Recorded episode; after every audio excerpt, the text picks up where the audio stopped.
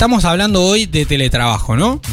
Bueno, y la, la cuestión es que antes de que nuestra mente pierda el foco cuando estamos trabajando o estudiando, eh, la realidad es que necesitamos hacer algo, porque podemos centrar nuestro foco por un periodo corto de tiempo. Si bien se dice lo contrario, eh, la realidad es que nuestra mente, después de 30 minutos, 40 minutos, se va, a divagar, se y va y viene. Sí, exactamente. Sobre todo si estamos frente a una pantalla.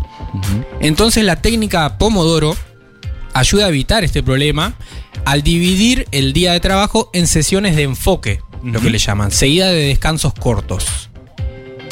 Si bien podemos usar el reloj del teléfono para programar los descansos, hay aplicaciones también que pueden ser una mejor solución, posiblemente. Podés buscar aplicaciones Pomodoro, que son temporizadores diseñados específicamente para esta técnica, que va a facilitar dividir, como decíamos, nuestro día en sesiones de enfoque y descansos. Los beneficios de la técnica Pomodoro provienen de, los- de estos descansos frecuentes que ayudan a la mente a que se mantenga fresca.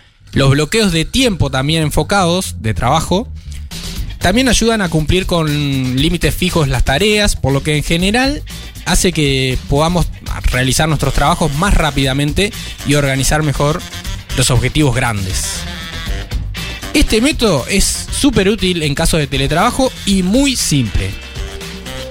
La idea es comenzar con un temporizador de 25 minutos y en ese tiempo trabajar enfocados, enfocadas en lo que estamos haciendo. Hasta que suene el temporizador, ¿no?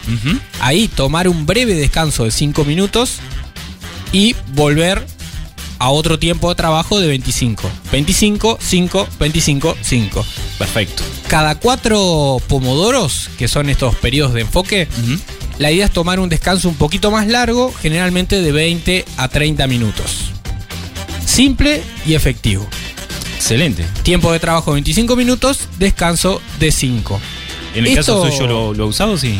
Sí, sí, después eh, el tema es, acá la invitación es a probarlo y después ajustar esto de los periodos de tiempo. Ah, eso me gusta.